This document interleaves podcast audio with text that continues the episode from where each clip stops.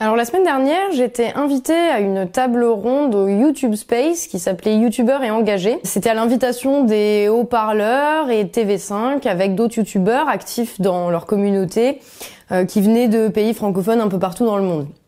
Alors les trois jours se sont super bien passés. J'ai fait des super rencontres et je vous prépare une petite vidéo avec les coulisses de l'événement. Mais ici, je veux revenir sur la conférence en elle-même parce qu'elle m'a inspiré une petite réflexion sur les médias. À la fin de la table ronde, j'ai eu cette impression-là. C'était assez intéressant. Euh, au niveau des, des questions qu'on nous a posées, euh, on va dire j'avais l'impression que c'était très euh, médias traditionnel quand même. Et c'était vrai. J'ai appris après que c'était pas du tout la personne qui nous a posé les questions qui était censée animer le débat.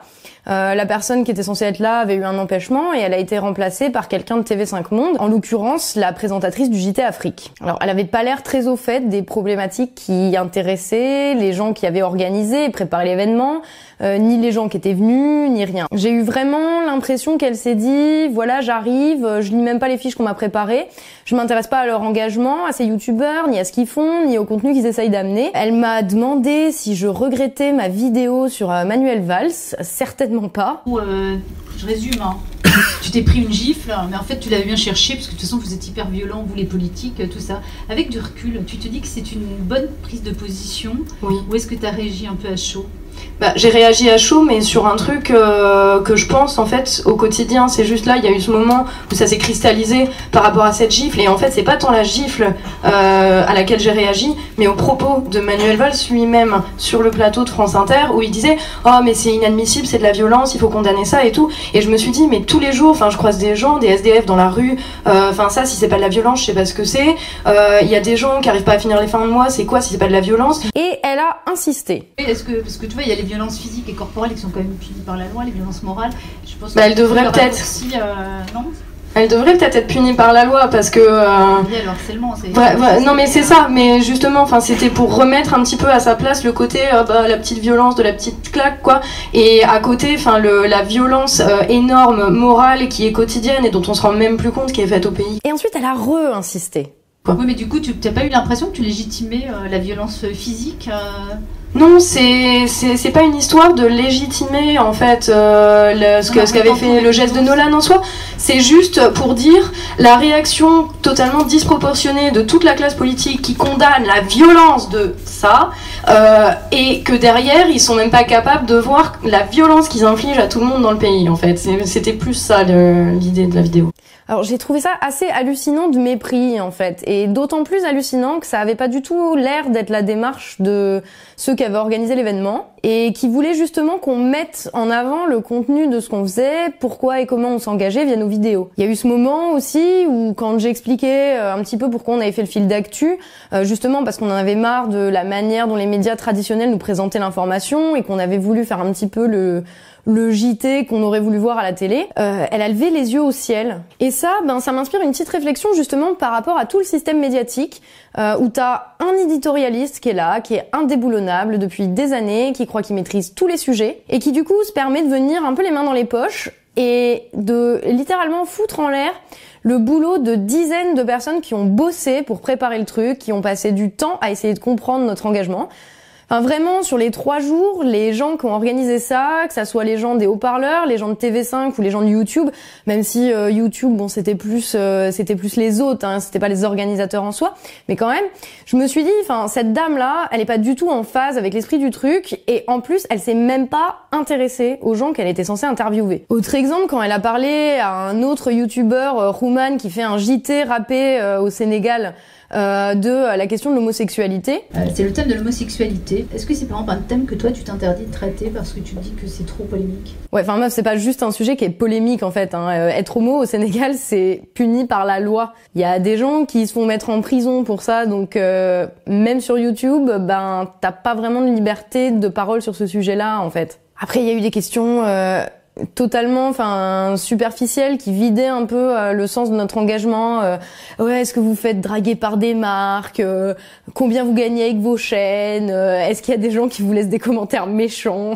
En fait, j'avais l'impression qu'elle se sentait complètement délégitimée dans son rôle de journaliste officielle avec sa petite carte de presse et que juste le fait qu'on existe, c'était un peu une menace pour elle parce qu'on n'est pas forcément journaliste mais que on se permet quand même de parler de sujets d'actu, de sujets qui intéressent les gens. Et elle, ben, elle aime pas qu'il y ait des petits jeunes qui se permettent de prendre la parole. Et moi, mon engagement là sur YouTube, c'est aussi vous dire à vous, vous pouvez la prendre la parole. Il y a pas que moi. Euh, moi, je suis personne. Si je peux, si on a pu avec le fil d'actu, s'il y a d'autres youtubeurs qui peuvent, ben tout le monde peut en fait. Et au final, c'est peut-être ça qui gêne les médias traditionnels, euh, parce qu'ils se sentent menacés, parce qu'ils se disent euh, mais personne nous écoute, euh, personne nous fait confiance, euh, mais ils font confiance à des pauvres clampins sur YouTube, quoi. Qu'est-ce qui se passe? Et ça m'a rappelé un moment où j'avais fait un débat face à Laurent Geoffrin, le directeur de l'IB.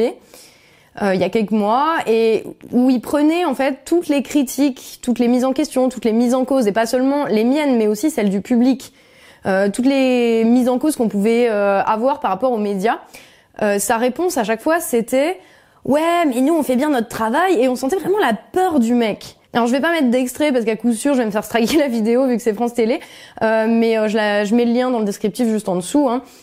En tout cas, enfin même avant de rentrer en plateau, euh, je suis allée dire bonjour à Laurent Geoffrin, quoi. Euh, et il était genre même pas au courant du dispositif. C'est à peine s'il savait de quoi on allait parler. Et je me suis dit, mais le minimum quand t'es invité quelque part pour aller parler d'un sujet, c'est de te renseigner, euh, pas d'arriver euh, en terrain conquis, euh, genre je sais tout, pour après te sentir sapé dans ton autorité parce que la personne en face, elle, elle a préparé le truc. Et c'est un peu ça, enfin c'est triste à voir en fait, cette peur qu'ils ont qu'il y ait des gens qui s'expriment parce que le fait même qu'il y ait des gens qui s'expriment, ben ça les délégitime dans leur autorité à eux. Et cette autorité, elle tient seulement parce que nous, on croit qu'ils savent. Et moi, euh, la première, hein, euh, avant le débat avec Laurent Geoffrin, j'en ai été malade, littéralement.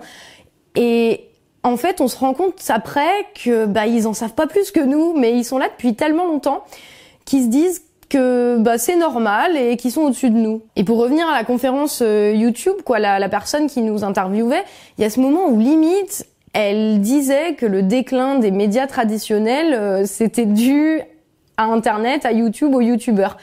Mais euh, qui se pose la question pourquoi ce qu'ils font ça marche pas et qu'ils en tirent des leçons quoi au lieu de venir pleurnicher dire que c'est la faute à internet la seule faute enfin c'est c'est la leur quoi et de fait, quand un youtubeur euh, comme le Grand JD, qui était là à cette table ronde, euh, s'entend dire euh, qu'il n'a pas de légitimité à aller faire des reportages en Irak parce qu'il n'est pas journaliste. Moi justement, Julien, toi qui n'es pas journaliste, je peux pas poser la question à Caroline puisqu'elle est là. Est-ce que tu, à un moment tu t'es dit, mais en fait moi je suis pas journaliste, est-ce que je suis autorisée à donner mon point de vue?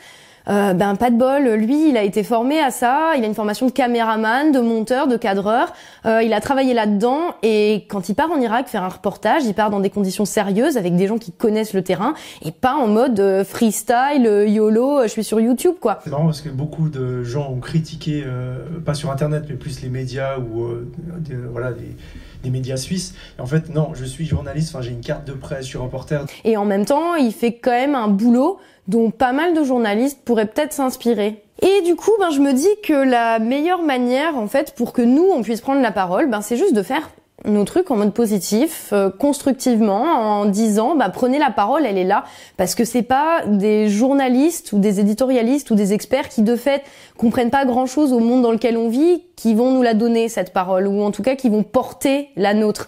Et c'est pas eux qui vont nous donner notre légitimité, il faut qu'on la prenne nous. Et il y a des tonnes de gens dans les médias qui bossent là-dedans, qui pensent exactement la même chose que nous. Parce que pour un éditorialiste, un expert euh, qui pense que sa parole elle est au-dessus de celle de tout le monde, bah, il y a plein de gens derrière qui bossent, qui font le taf. Et toutes les fois où je suis allée genre sur des plateaux télé ou à la radio ou quoi, euh, ça m'a rappelé ça que pour qu'il y ait deux ou trois gugus en plateau qui discutent de trucs totalement abstraits, déconnectés et qui s'estiment légitimes en plus à nous donner des leçons, bah, derrière il y a 100, 200, 300 personnes euh, qui sont là pour faire en sorte que ça se passe bien, même s'ils sont mal payés, même si les experts qui vont sur le plateau euh, ben, leur disent même pas bonjour, parce que ça arrive souvent. Et si ces éditorialistes là, ces experts euh, en tout genre qu'on voit tout le temps euh, de plateau en plateau, ben ils peuvent prendre la parole et nous saouler avec des trucs complètement déconnectés, ben, c'est parce qu'il y a des dizaines de gens derrière qui font le taf, qui préparent les émissions, qui s'occupent des lumières, qui s'occupent du son, qui gèrent la caméra, qui s'assurent que tout est bien diffusé, que les gens en plateau, ils ont pas un bout de salade coincé entre les incisives, qu'ils ont une bouteille d'eau euh, pour pas avoir soif, qui les maquillent pour qu'ils aient l'air moins décrépits ou qui leur envoient des taxis pour aller les chercher et les ramener chez eux. Et tous ces gens-là, on les entend jamais, ils disent jamais rien, ils ont jamais la parole dans les médias et pourtant c'est grâce à eux que les médias fonctionnent. Et là en fait cette table ronde chez YouTube, bah, ça m'a un peu donné cette impression là en fait. Il y a une personne qui nous prend de haut, qui fout en l'air le boulot de tous les gens qui ont tout fait pour que l'événement se passe au mieux, pour qu'on puisse parler du contenu de nos vidéos et de notre engagement. Alors à cela, euh, je dis un gros gros gros merci et un gros big up et merci pour tout ce que vous faites. Et à tous ceux qui osent pas encore prendre la parole, bah, je vous dis, n'ayez pas peur. Hein. Tout ça, c'est juste une vaste illusion collective et une illusion, ça s'effondre très vite.